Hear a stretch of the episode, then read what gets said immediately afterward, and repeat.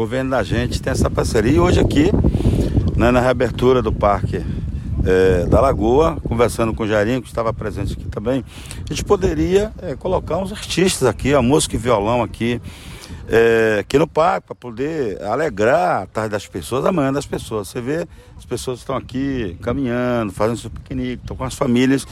E nós perguntamos para as pessoas a, a, nota de 1 a 10, as pessoas falaram 10, parabenizaram o prefeito, né, como também a equipe das áreas verdes, que revitalizou o parque totalmente com as pessoas da, da CESP. Então é, é bom essa parceria porque as pessoas podem ver, chegar aqui, tem uma música bacana, quem não gosta de uma música acústica, né?